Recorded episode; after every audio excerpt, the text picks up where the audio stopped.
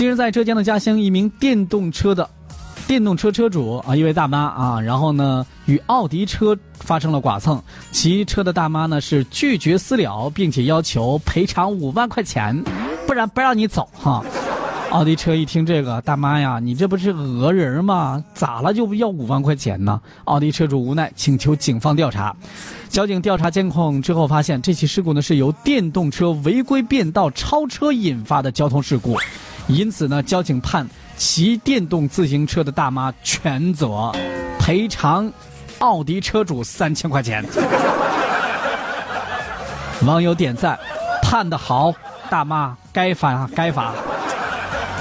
咱们参与交通啊，不管是行人也好，还是非机动车也好，或者是车这个这个机动车也好，不能说该与不该发生事故，谁都不愿意看到的结果。但是在我们参与交通的过程当中，每个人都应该是遵守道路交通法规，把安全呢牢记心间，就不会发生这样的事情啊。